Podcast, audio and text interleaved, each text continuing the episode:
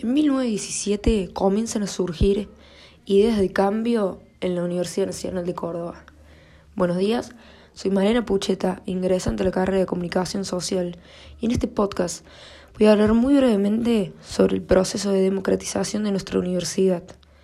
A este pequeño audio le llamé Una lucha para todos.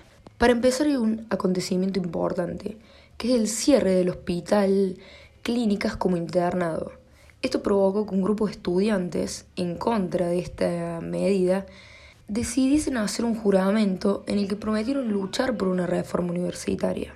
Este hecho no fue el único condicionante a la reforma del 18, pero sí podemos tomarlo como un detonante de esta. Para ponernos un poco en contexto, por la época nuevas ideas revolucionarias llegaban a América, junto con una oleada de inmigrantes, nuevos modelos sociopolíticos y nuevos emprendimientos febriles. Además, Argentina se encontraba dando los primeros pasos por una democracia en crecimiento. Esto había provocado deseos de progreso en el pueblo, y estos deseos claramente trajeron deseos de educación. Esto dio lugar a más reclamo por parte de los estudiantes, que exigían una universidad que sea parte de los cambios que estas sociedades estaban atravesando.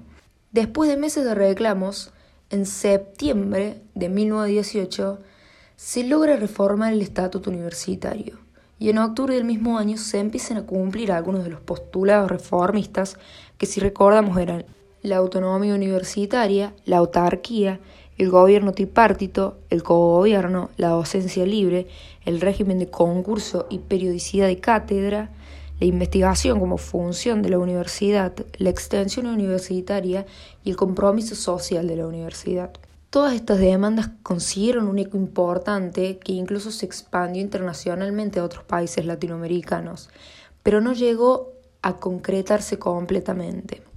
Ahora, yendo a 1995, pleno gobierno menemista, donde el neoliberalismo avanzaba no solo sobre Argentina, sino sobre varios países latinoamericanos, aparece la Ley de Educación Superior, también conocida como la LES. ¿Qué pasa con esta ley?